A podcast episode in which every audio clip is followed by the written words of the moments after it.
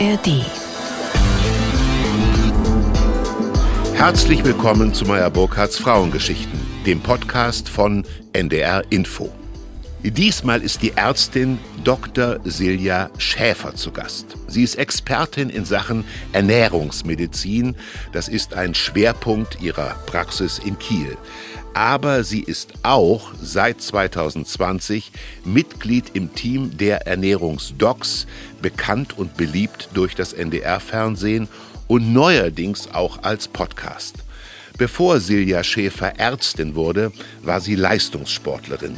Die gebürtige Bayerin war vier Jahre Mitglied der deutschen Ski-Freestyle-Nationalmannschaft.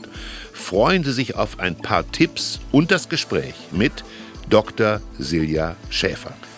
Dieses und viele andere Gespräche aus der Reihe Meyer Burkhardts Frauengeschichten finden Sie übrigens in der ARD Audiothek. Ich freue mich sehr, dass sie meine Einladung angenommen hat, Frau Dr. Silja Schäfer. Herzlich willkommen. Vielen Dank für die Einladung. Frau Dr. Schäfer, ähm, wann waren Sie das letzte Mal unvernünftig? Oje. Oje. Die Frage schockt Sie, ich merke es. Ja, also da war ich nicht drauf vorbereitet. Wahr? Das ist das Wesen Ähm. eines Gesprächs. Ähm, tatsächlich ähm, zuletzt in den Winterferien der Kinder, als wir beim Skifahren waren. Ja. Und da kann ich dann nicht, manchmal nicht so an mich halten. Was passiert, wenn Sie nicht an sich halten können, Frau Dr. Schäfer? Dann äh, gebe ich doch gerne mal ein bisschen mehr Gas auf der Skipiste Ja. und äh, habe viel Spaß dabei. Waren da auch Speckknödel im Spiel? Sie haben zu Protokoll gegeben, wenn Sie eine Sünde begehen, dann ist der Speckknödel. Und der Kaiserschmarrn. Und also der tatsächlich Kaiserschmarrn. vielleicht mehr sogar der Kaiserschmarrn. Wie lebt es sich für eine Frau, die in Rosenheim geboren wurde, dann ins Allgäu ging, eine Mutter aus dem Rheinland hatte und jetzt in Kiel lebt? Wie lebt es sich hier ohne Speckknödel und ohne Kaiserschmarrn? Also tatsächlich gibt es hier auch österreichische Restaurants, die ich gerne besuche. Wirklich? Ja, also Ja. sogar direkt am Wasser, kann ich nur empfehlen. Ah, wie schön. Und ansonsten lebt sich sehr vielschichtig und ich liebe es, ähm, dass ich eben die ganze Vielfalt Deutschlands kennenlernen durfte.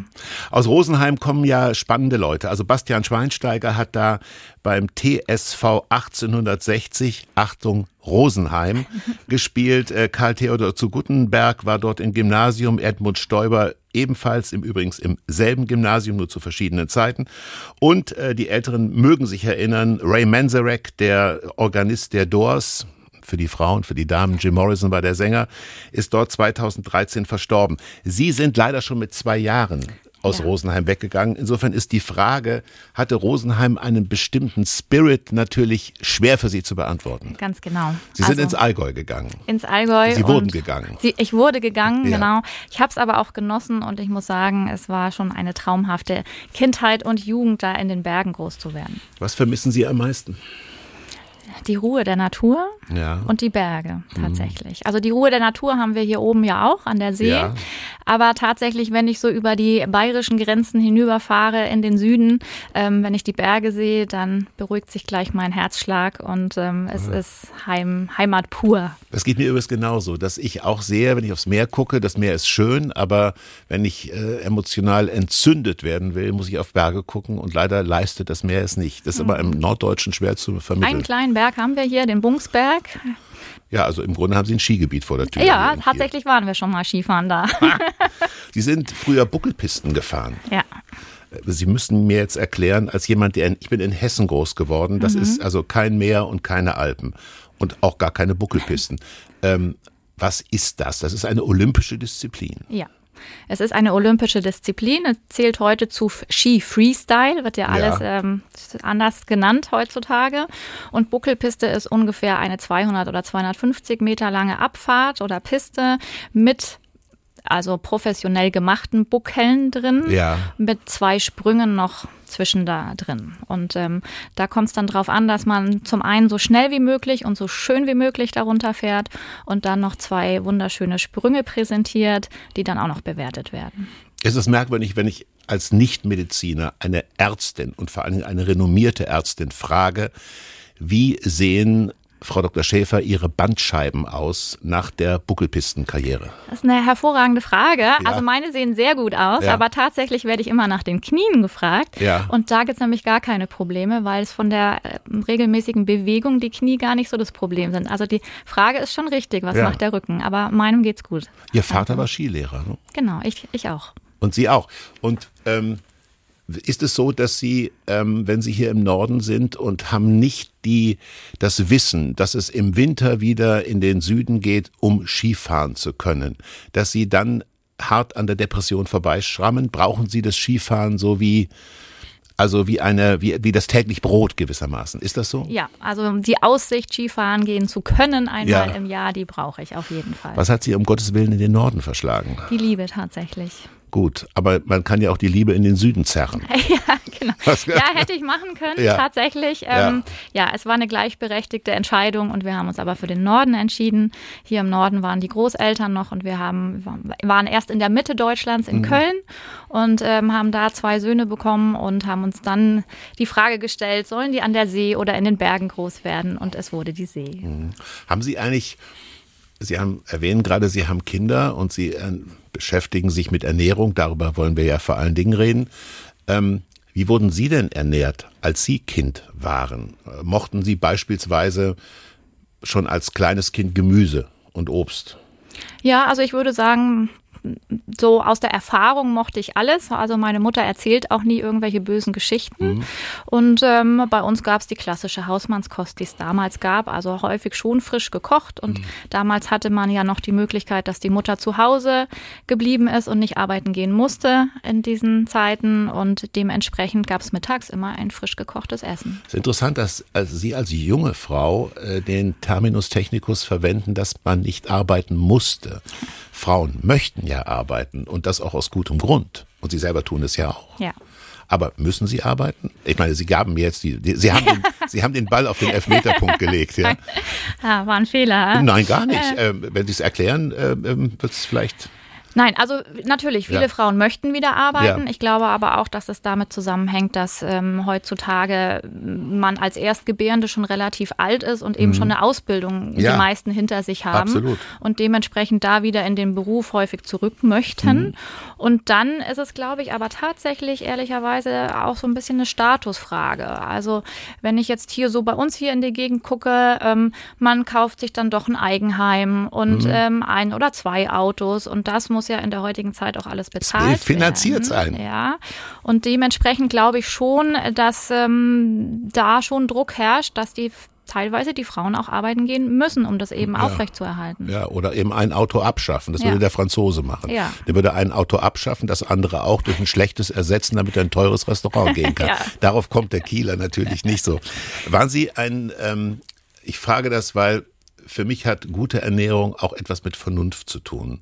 Und ähm, Vernunft hat ihre Berechtigung. Aber Vernunft ist auch schnell langweilig. Mhm. Waren Sie als Kind ein vernünftiges Kind oder haben Sie auch mal rebelliert? Ich habe sicherlich auch mal ja. rebelliert. Also gerade ja. in der Pubertät bin ich, glaube ich, gefühlt zehnmal ausgezogen, was ich aber nie gemacht habe. Ja. ja.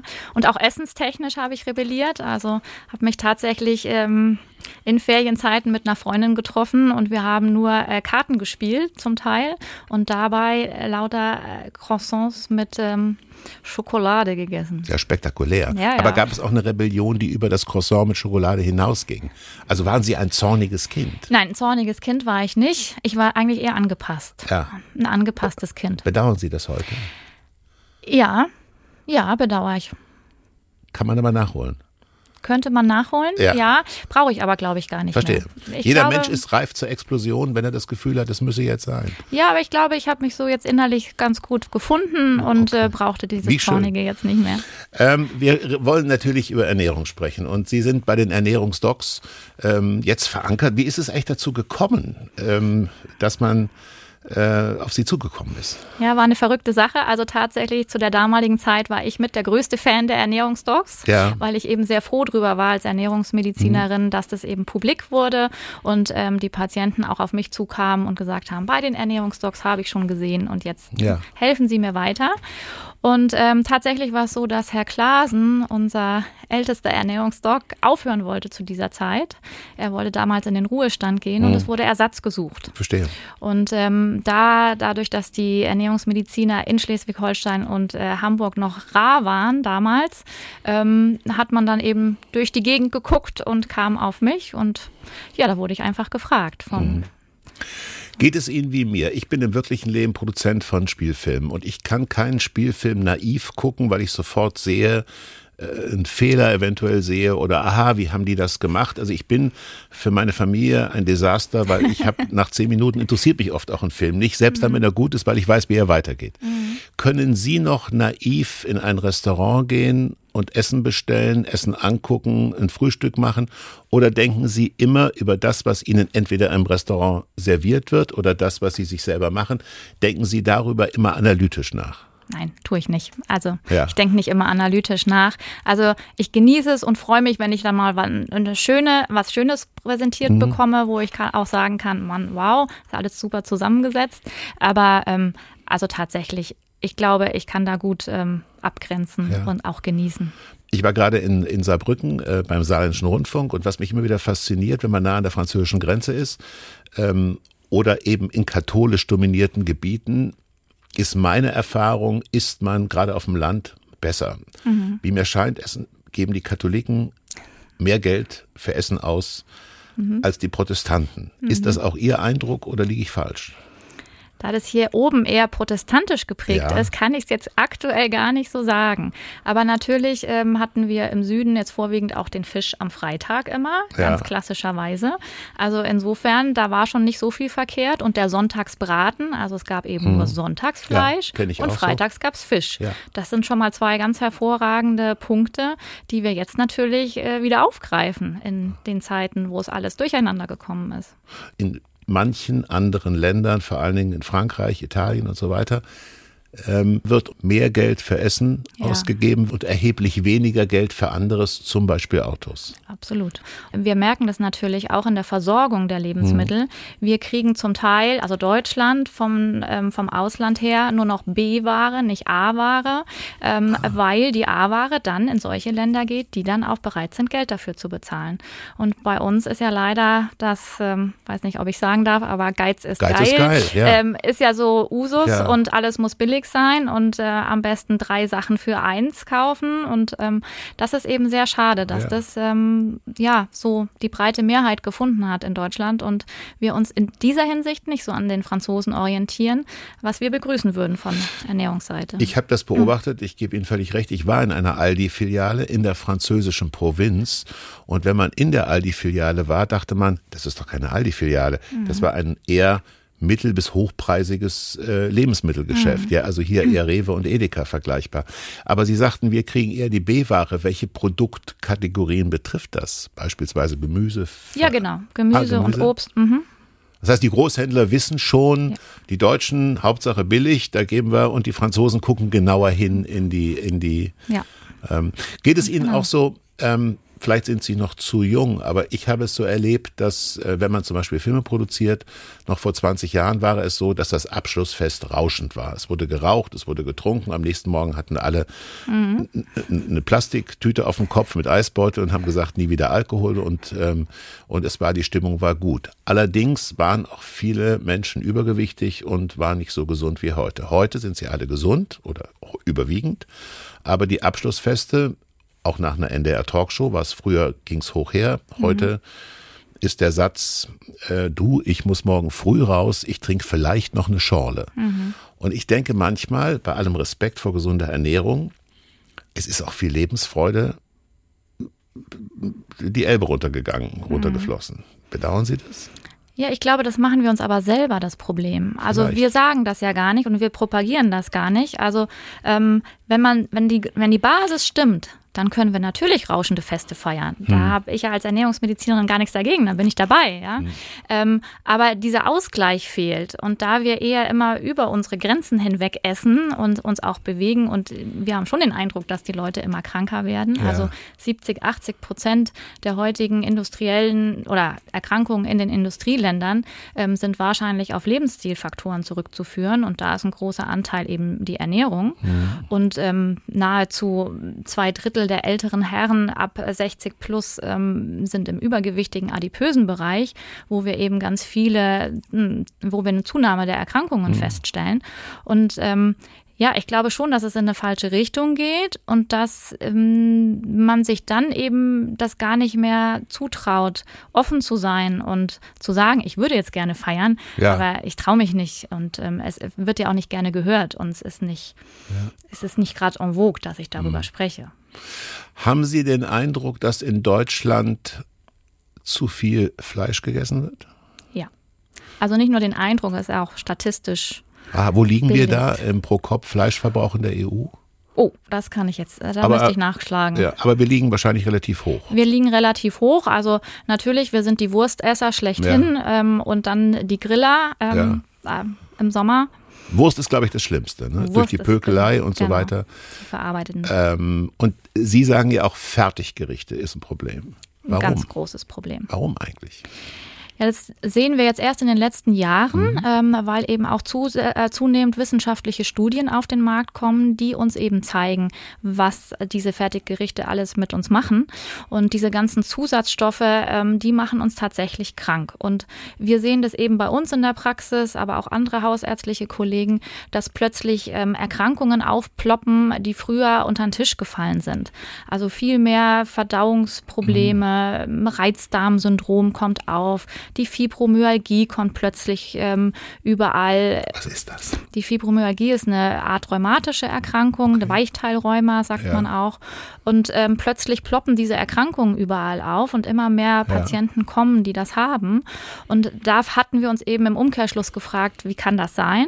Und jetzt bekommen wir aber so langsam über die Wissenschaft die Erklärungen, durch die ganzen Zusatzstoffe geht eben sehr viel im Darm, über den Darm mhm. kaputt. Und auch so mit den ganzen Erkenntnissen über das Mikrobiom erfahren wir eben, dass doch der Darm und die Darmbakterien so enorm wichtig sind und viele Erkrankungen wahrscheinlich da ihren Ursprung haben. Ich las gerade in der, ich glaube in der FAZ, im Wissenschaftsteil, ist ein paar Wochen her, dass es einen Test in Asien gab und der ergab, das Resultat war, dass Menschen, die meditieren, eine gesundere Darmflora haben als die, die nicht meditieren. Und sonst haben die beiden äh, Gruppen sich natürlich ganz genau ja. identisch verhalten, sonst hätte man das nicht rauskriegen können. Das überrascht sie. Ich Sie nicken mit dem Kopf, was der, die Zuhörerinnen und Zuhörer nicht sehen kann. Äh, das überrascht Sie nicht, Frau Dr. Schäfer. Ich darf vielleicht kurz sagen, Frau Dr. Silja Schäfer ist zu Gast bei meiner Burkhards Frauengeschichten, Ernährungsdoc, äh, Hausärztin in Kiel und wie wir zu früher Stunde festgestellt haben, eine renommierte Buckelpisten-Skifahrerin. Ähm, aber es überrascht Sie nicht. Nein, äh, überrascht mich gar nicht. Ähm, das sehen wir eben auch immer wieder. Also nicht nur im Fernsehen bei den Geschichten sieht man es vielleicht auch, sondern auch in der hausärztlichen Praxis, mhm. dass einfach ähm, wir uns nicht mehr auf ein Thema fokussieren sollten, nicht nur die Ernährung oder nicht nur die Bewegung oder nicht nur die Psyche, sondern dass es eben ein Konglomerat ist und dass wir wirklich ganzheitlich denken müssen. Und gerade, wie gesagt, sehen wir, der Darm wird immer wichtiger und der Darm hat ein ganz dünnes Nervengeflecht Geschlecht, mhm. was wir eben beeinflussen können mit dem sogenannten Parasympathikus. Das ist eben unser Nervensystem oder unser Hauptnerv, der uns zur Ruhe bringt. Und wenn mhm. ich jetzt in stressigen Phasen bin oder die ganze Zeit von morgens bis abends nur immer unter Stress stehe, dann ist der Gegenspieler, der Sympathikus, immer aktiv ja. und der Parasympathikus wird unterdrückt. Ja. Und der Parasympathikus ist eben der Nerv, der mir ähm, den ganzen Magen-Darm-Trakt versorgt. Und ähm, dann gibt es eben Probleme. Und wenn ich aber zur Ruhe komme, dann ist der Parasympathikus mehr aktiv und das erreiche ich eben über die Meditation auch. Und deswegen funktioniert das, wenn ich meditiere, habe ich auch Einfluss auf meinen Darm. Sie sind Ärztin, Sie sind äh, Ehefrau, Sie sind äh, Mutter. Äh, finden Sie die Zeit zu meditieren und wenn ja, in welchem Zeitraum, welchem, welchem Rhythmus? Schwierig, sehr schwierig. Ja. Ich versuche es immer wieder. Also ähm, ich weiß, dass Meditieren eben sehr, sehr wichtig ist und mhm. ich merke es selber auch, wie gut mir das tut. Und ich versuche tatsächlich morgens, klappt nicht jeden Morgen, ganz klar, mhm. aber morgens auch fünf Minuten würden schon reichen. Ja. Also da gibt es auch Erkenntnisse, so drei bis fünf Minuten bringen unseren Parasympathikus schon ähm, so in die Form, dass es für den ganzen Tag reichen könnte. Und deswegen, man muss jetzt nicht eine Dreiviertelstunde sich hinsetzen und ähm, hier hier mit Om mhm. da mhm. sein und versuchen an nichts zu denken. Das schaffen die meisten sicherlich nicht. Deswegen, wir sagen schon immer, fünf Minuten reichen erstmal für den Anfang und wer dann irgendwann die Zeit findet, sich auch mal eine halbe Stunde ganz in Ruhe hinzusetzen oder eine geführte Meditation sich anzuhören, ähm, der hat gewonnen. Mhm. Ein heikles Thema ist ja bei der Ernährung das Genussmittel Alkohol. Ähm, wenn ich meine Großeltern mir in Erinnerung rufe, da sagte man, das waren Genussmenschen, aber ich würde aus heutiger Sicht sagen, das waren kultivierte Alkoholiker. ähm, ich habe meine Großmutter nie betrunken gesehen, aber ich habe meine Großmutter auch nie ohne eine Flasche Weißwein gesehen. Mhm. Und ähm, sie war Kettenraucherin und äh, ist dennoch ähm, relativ spät, also tief in den 80ern erst gestorben. Ähm, das bleibt für mich ein Phänomen. Vielleicht können Sie es erklären, dass meine Großelterngeneration dezidiert ungesünder gelebt hat, als wir das heute tun, aber die doch alle recht alt geworden sind. Ja, ich glaube gar nicht, dass es so viel ungesünder war. Vielleicht mhm. augenscheinlich, mhm.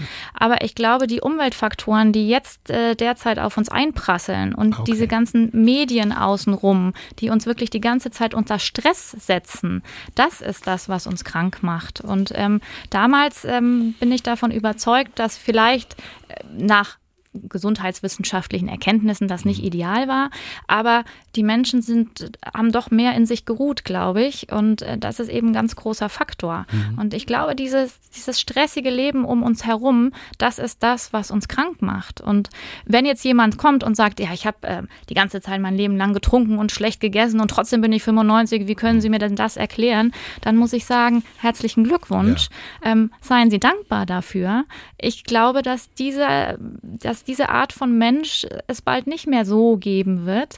Ähm, diejenigen, die jetzt älter werden, die werden eben viel mehr merken, wenn sie eben sich nicht gut ernähren, mhm. weil wir das ausgleichen müssen, dieses, was alles außenrum auf uns einprasselt. Das Ziel ist ja, gesund zu sterben, wenn man so will, nicht? Urne, äh, Turne in die Urne, habe ich immer Tor, gelernt. Turne in die Urne, sagte meine, sagte meine Großmutter auch immer. Ähm, da wir gerade von Rau Rauschmitteln sprechen, meine Damen und Herren, kommt der elegante Übergang zu, äh, zur Rockmusik, weil es ist guter Brauch bei Meyer Burkhardts Frauengeschichten, dass wir immer einen Rod Stewart-Song spielen, diesmal ähm, The Downtown Lights. Das ist eigentlich ein Song von Blue Nile, einer sehr jungen und guten schottischen Band. Und Rod Stewart hat's für Frau Dr. Sia Schäfer ähm, Ernährungsdoc und äh, für sie äh, neu interpretiert. Bitte schön, Rod Stewart.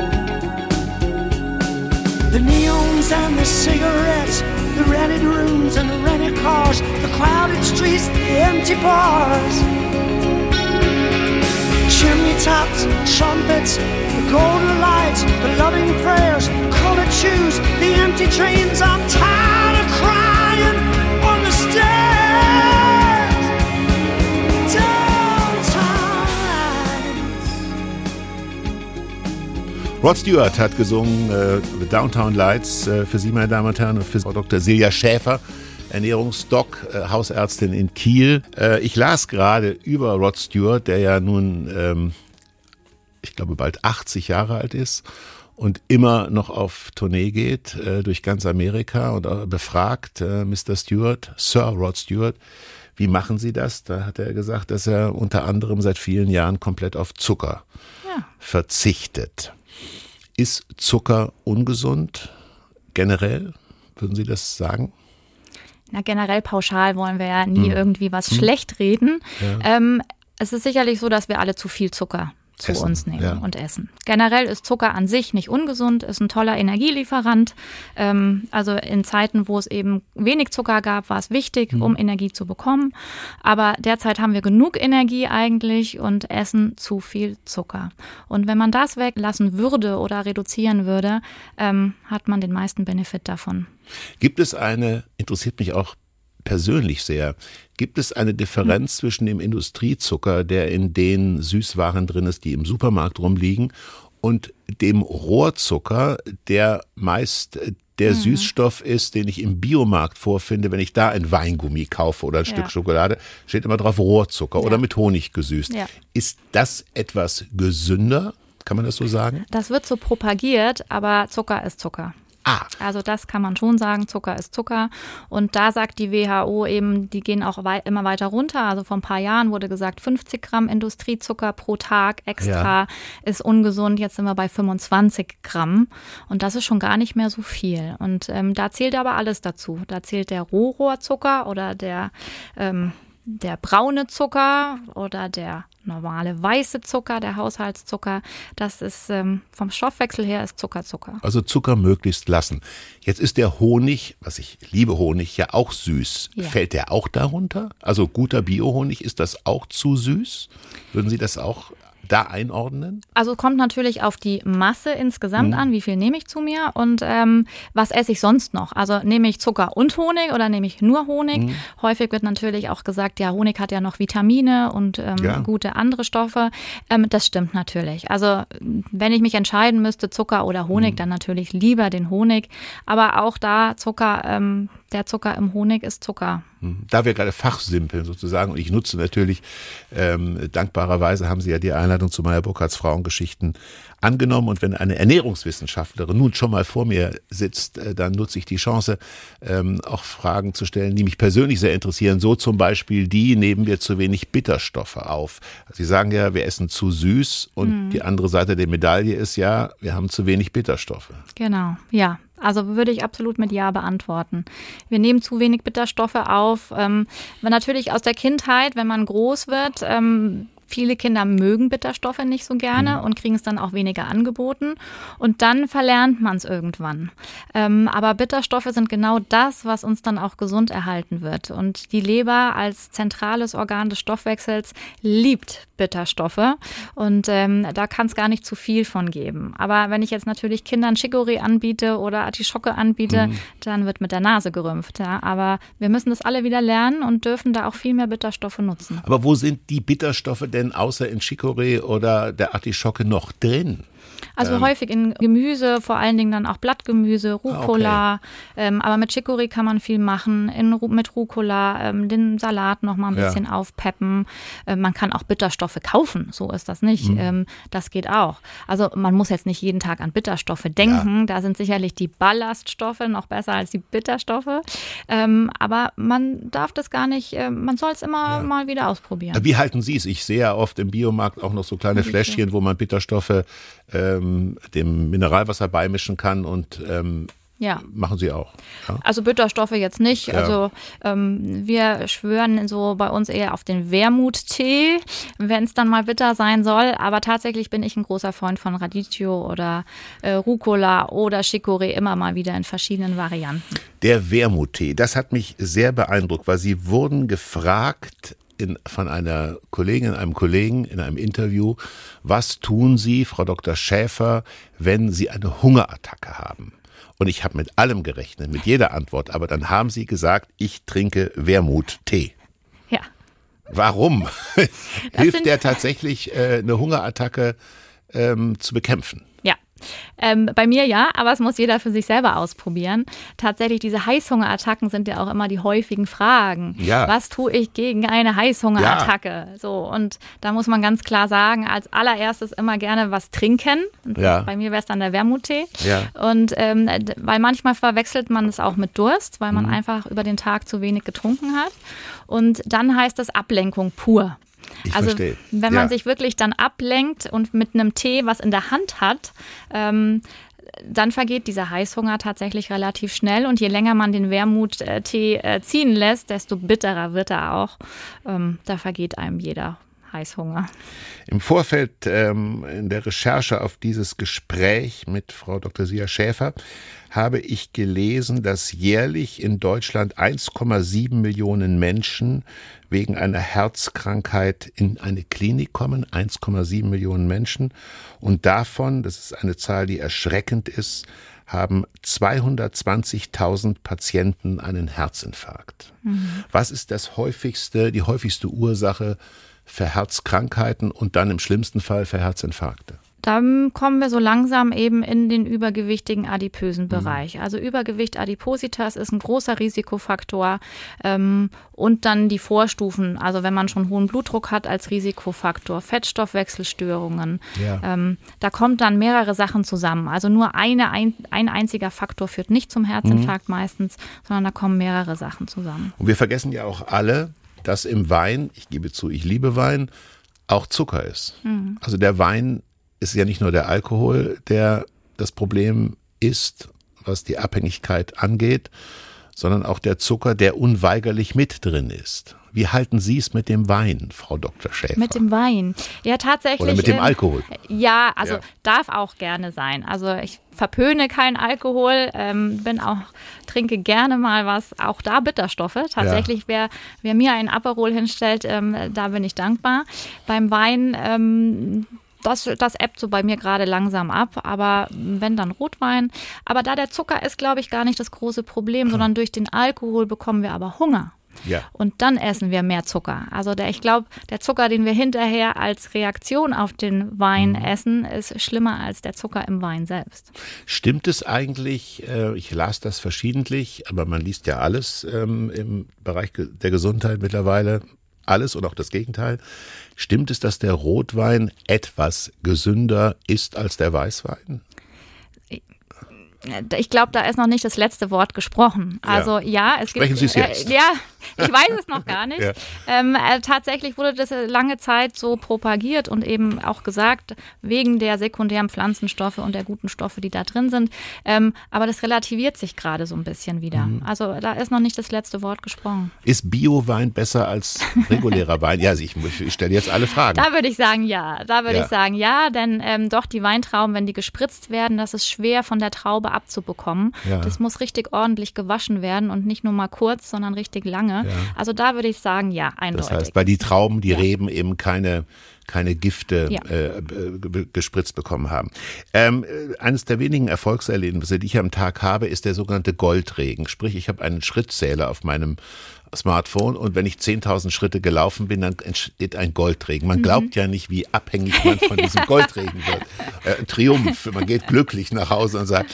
Also in der Tat hat es dazu geführt, dass ich, äh, sagen wir mal, drei bis viermal die Woche 10.000 Schritte gehe und totunglücklich bin, wenn ich bei 9.000 scheitere, weil okay. ich den Goldregen da nicht habe.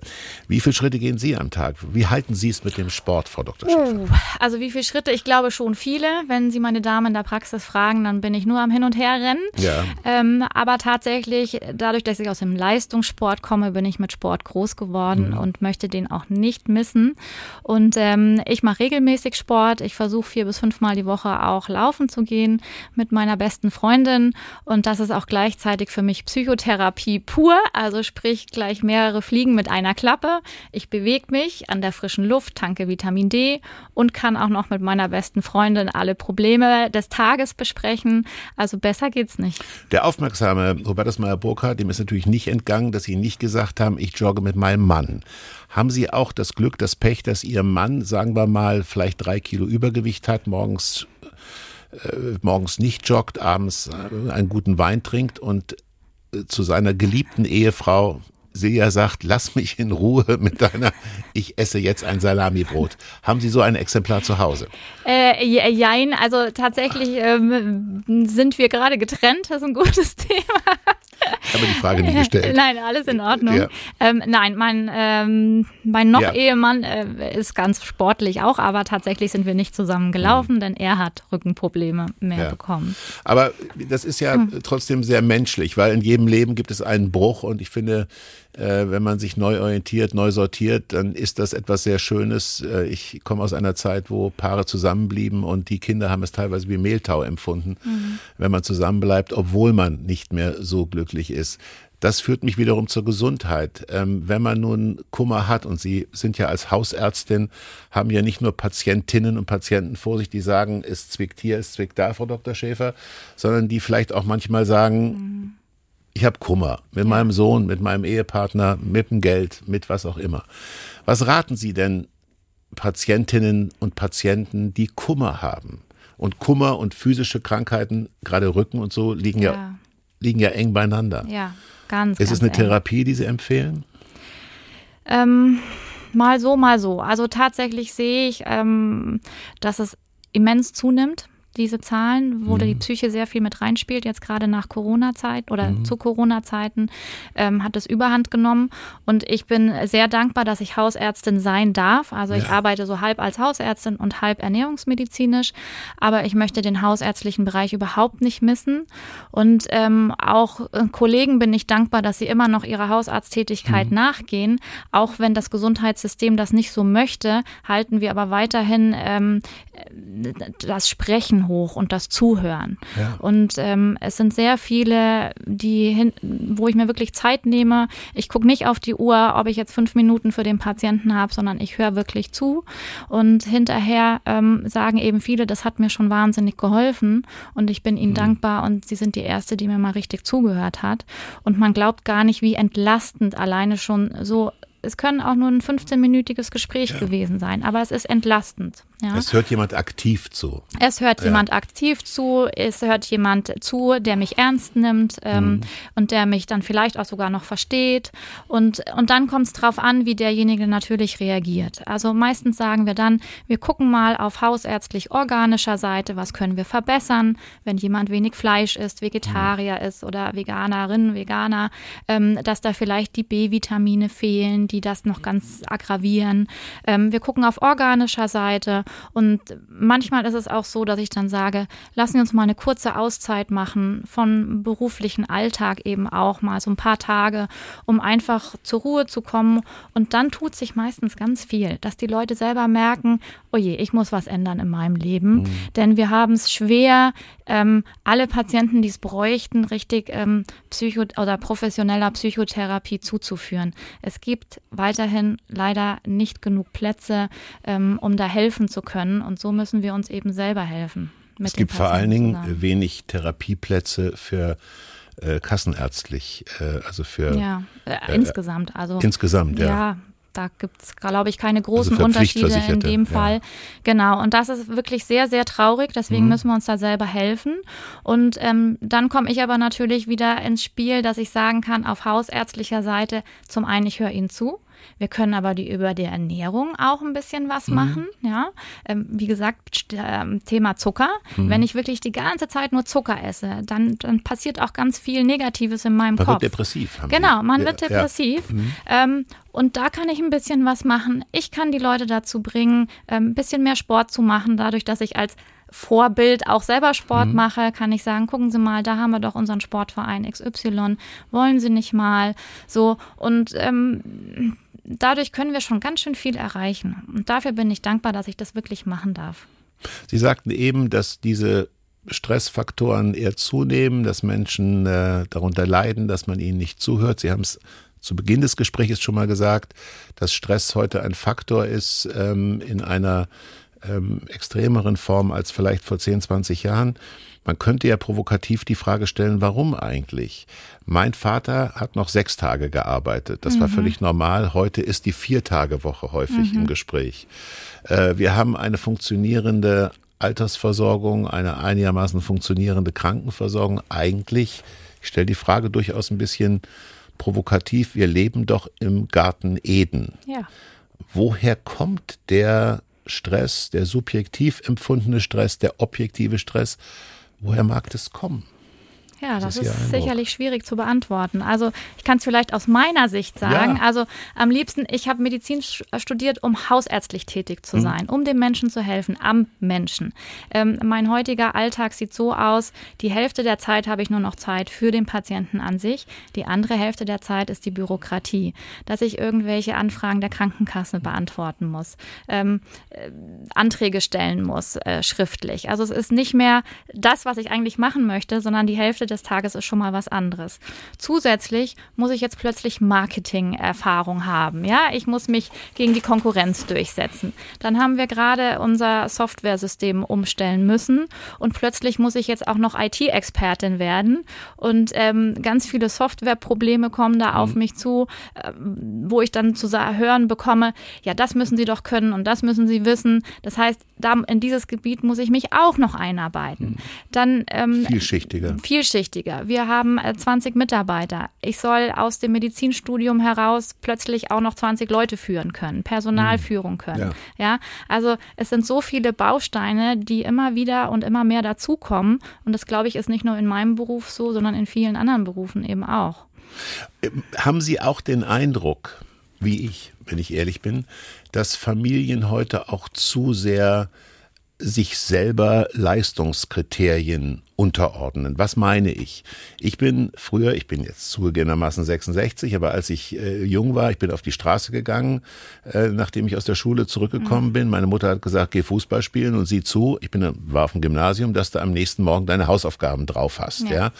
Ähm, aber ich habe im Wesentlichen mit einer verrotzten Nase Fußball gespielt und bin dann abgekämpft abends nach Hause gekommen. Also heute erlebe ich, dass Kinder viel mehr gefordert und gefördert werden, damit sie im Studium auch ja. äh, und so weiter. Ich erlebe es aber auch, da bin ich an Ihrer Meinung interessiert. Meine Großeltern haben eine sehr glückliche Ehe geführt, aber ich würde sagen, äh, keiner hat vom anderen erwartet, dass er fit wie ein Turnschuh ist, mhm. äh, erotisch, verführerisch, äh, erfolgreich im Beruf. Man war eine Lebensgemeinschaft und hat auf Augenhöhe sich anständig und humorvoll ja miteinander ist man umgegangen ja. und ab 18 Uhr wurde ein Wein getrunken. Mhm. Also lange Rede, kurzer Sinn, Frage, teilen Sie die Meinung, dass Familien zu sehr ein Ort der Leistung geworden sind? Also derzeit würde ich das mit Ja beantworten. Also früher waren die Menschen sicherlich zufriedener mit sich selber. Mhm. Und jetzt, ähm, ich weiß nicht, ob es durch die Medien so extrem geworden ist, ich befürchte es fast, eben diese ganzen Vorbilder, die man so hat. Also gerade, wie gesagt, meine, meine Jungs sind in der Pubertät. Ähm, da ist ganz viel mit TikTok und auf Instagram und dann wird immer gleich gesagt, ah, hast du den schon gesehen und der macht das und das und das und mhm. das, das muss ich jetzt auch machen.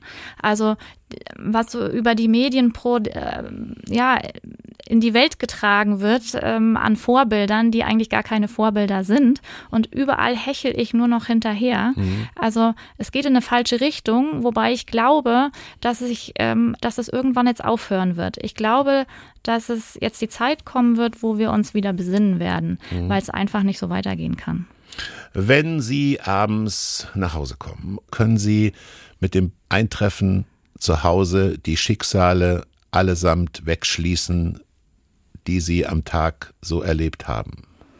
Nein, das kann ich tatsächlich nicht. Oh. Ähm, es sind schon sehr viele Schicksale.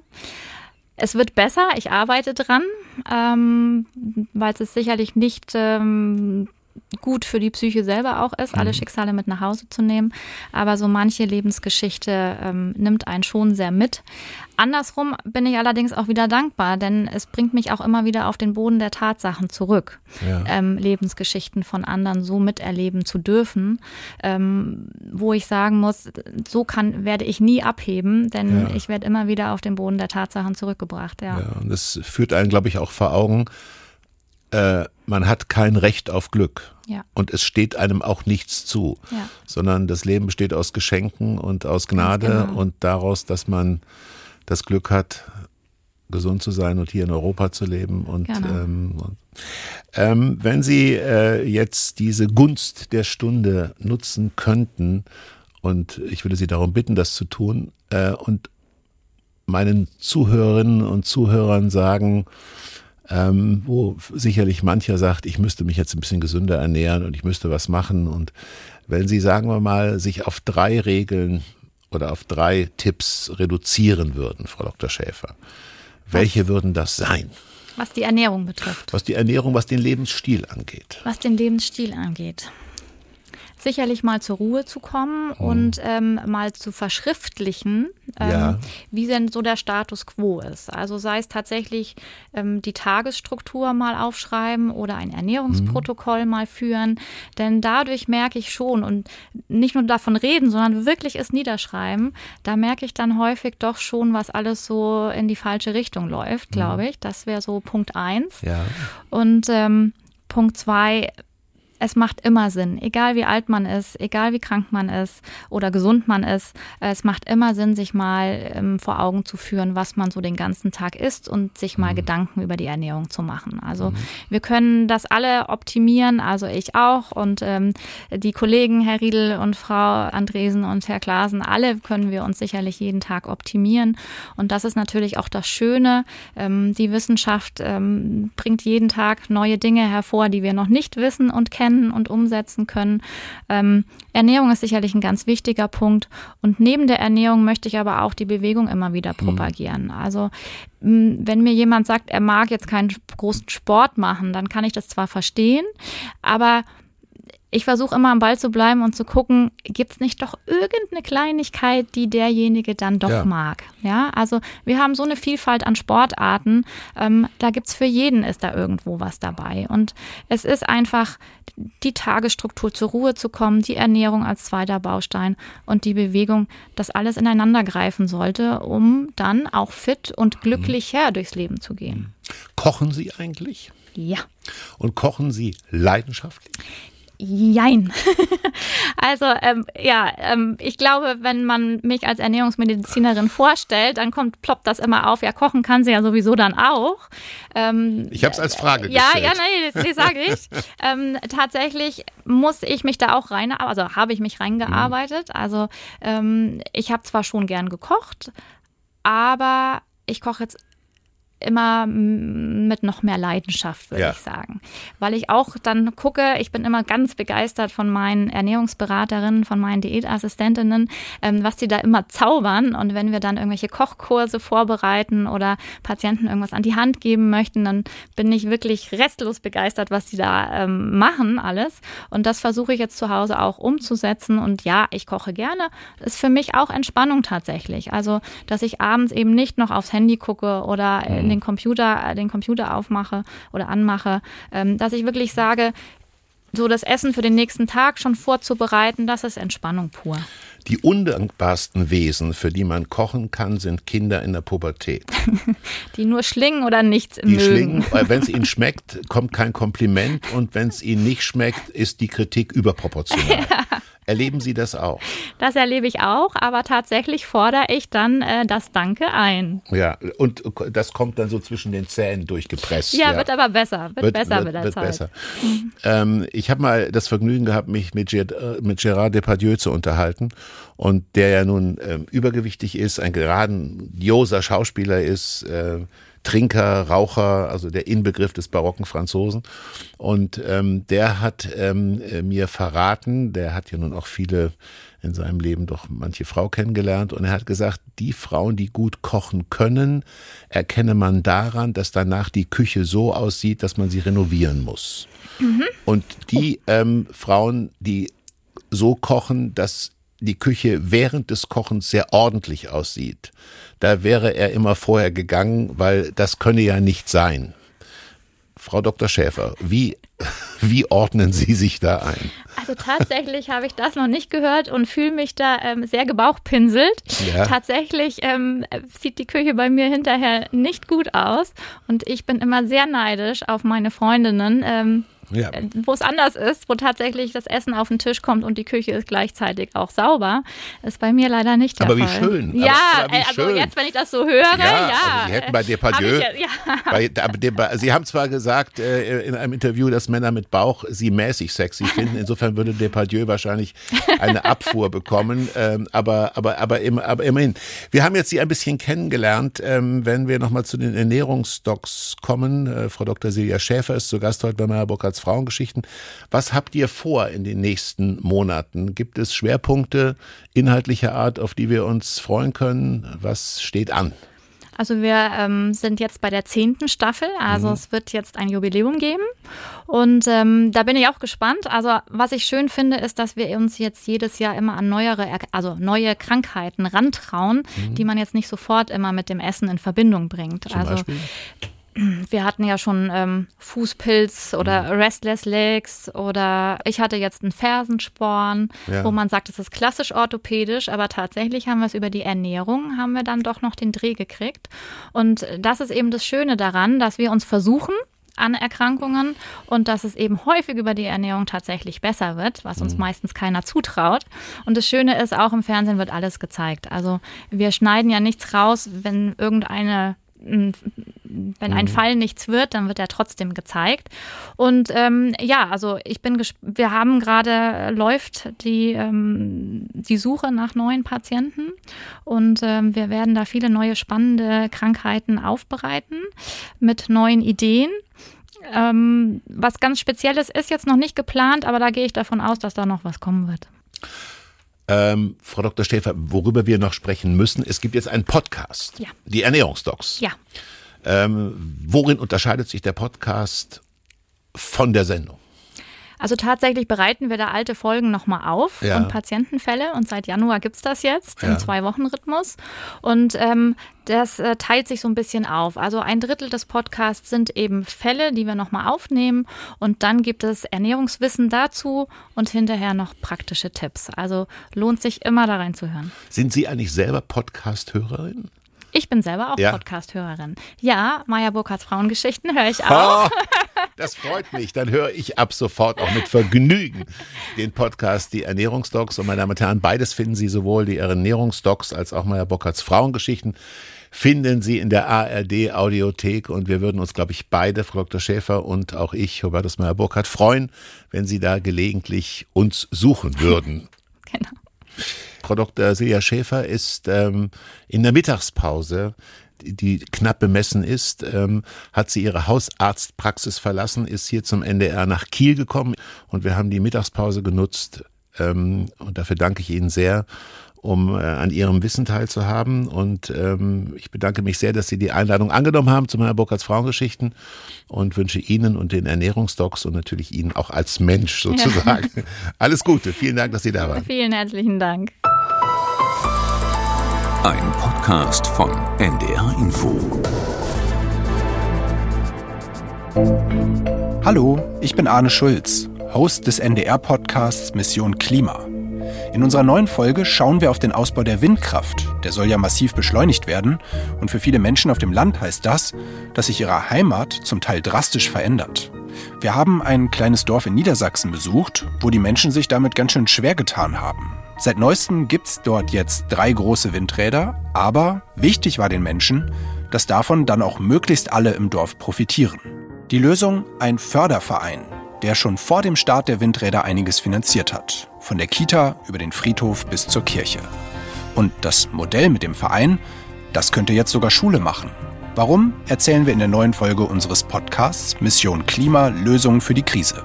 Zu finden in der ARD Audiothek.